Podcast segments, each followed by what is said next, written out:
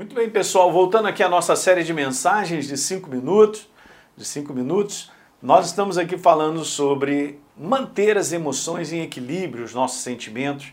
Muita coisa eu já falei. Voltando a repetir aqui o salmo que eu tenho usado, né?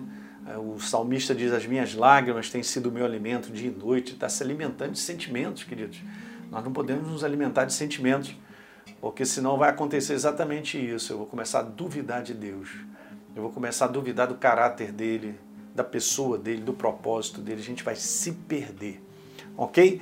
Então, eu falei da importância de foco, né?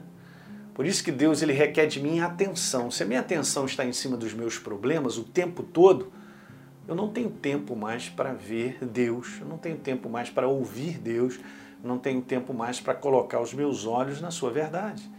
E é o que acontece na prática isso. As pessoas focam demais nos problemas e nas dificuldades e nas lutas. Isso vai gerando sentimentos negativos, emoções estranhas, vai desequilibrando, queridos. Mas lembra que eu li com vocês, eu volto a lembrar, Provérbios 4, 20, filho meu, presta atenção, põe o foco no que eu digo. Ouça atentamente as minhas palavras, não se afaste delas, guarda ali no mais íntimo do teu espírito, do teu coração, porque são vida.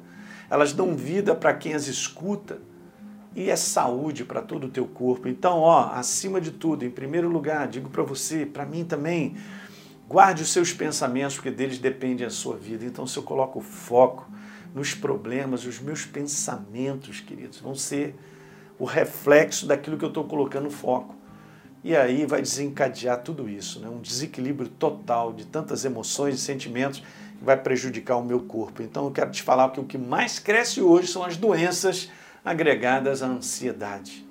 De situações que a gente não tem como dar solução, não gostaria que fosse assim, mas elas estão no momento, gente. Não significa que isso aí é um, um, né, um diagnóstico definitivo em termos de doença, porque Deus já levou sobre si as nossas enfermidades, as nossas dores, pelas suas pisaduras nós já fomos chamados. Né? Não é um martelo que já decidiu a falência disso ou daquilo outro porque nós cremos em Deus. Então, domínio de preocupações e ansiedades nada mais são do que colocar o foco em pensamentos errados, pensamentos que não são verdadeiros, que não são da verdade, que é a sua palavra. Provérbios 12, olha o verso 25, diz assim: a ansiedade no coração pode abater alguém. Então você será abatido se você for dominado pela ansiedade preocupações, ansiedades podem bater na nossa porta, só não convida para entrar, ok? Você entendeu o que eu quis dizer, né? Simples assim. Então nós vamos resistir a isso no combate da verdade. Olha aí, em outra versão diz: o coração ansioso deprime o ser humano.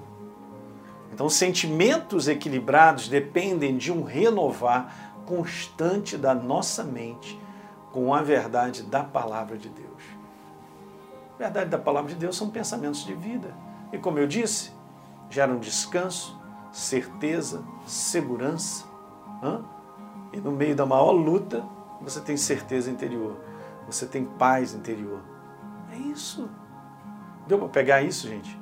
Eu quero no próximo vídeo falar sobre um pouquinho dentro dessa área, porque a gente falou de situações que a gente vai enfrentando, certo?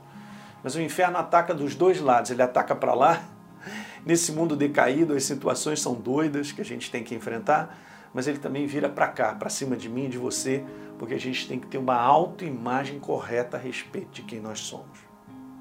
A gente vai falar isso nesses dois últimos vídeos, legal? Então, dá um like no programa de hoje, por favor, se inscreve aí no nosso canal, caso você não tenha se inscrito, e deixe um comentário que é importante para todos nós, compartilhe com os amigos e a gente se vê.